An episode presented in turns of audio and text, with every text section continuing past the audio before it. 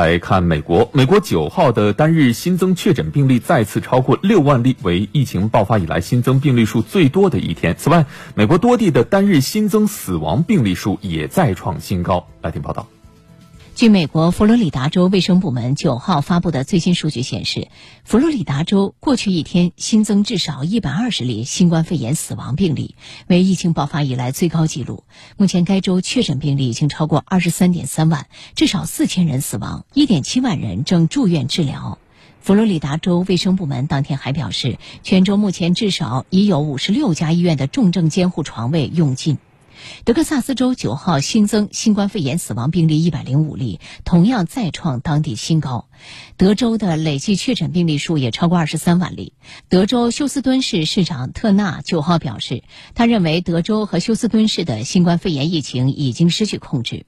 加利福尼亚州九号报告新增死亡病例数达到一百三十六例，此前一天这一数字为一百四十九例，为该州疫情爆发以来单日新增死亡病例数最多的一天。